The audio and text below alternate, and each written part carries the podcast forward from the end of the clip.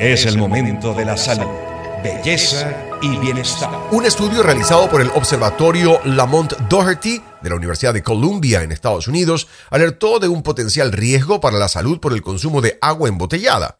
Este producto puede llegar a contener trozos de plástico que pueden generar sustancias químicas dañinas al alojarse en las células del cuerpo. Daniel Ocaña nos detalla.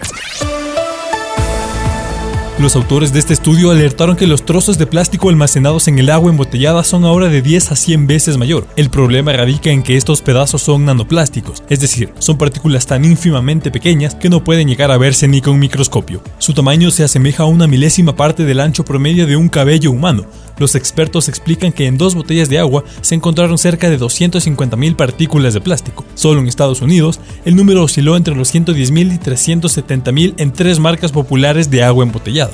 En este nuevo análisis, publicado en la revista Proceeding of the National Academy of Science, fueron capaces de analizar las estructuras químicas de las nanopartículas que a futuro permitirá comprender de mejor manera los riesgos hacia la salud humana. Y es que la producción mundial de plástico se acerca a los 400 millones de toneladas métricas al año. De este porcentaje, más de 30 millones de toneladas se invierten en el agua o en la tierra. Por ahora los investigadores están alerta del riesgo de los nanoplásticos que son capaces de viajar a través de los intestinos, pulmones y torrente sanguíneo para terminar en órganos como el cerebro y el corazón. Incluso en mujeres embarazadas son capaces de atravesar la placenta y llegar al cuerpo de los fetos. Daniel Ocaña, El Mundo en 7 días.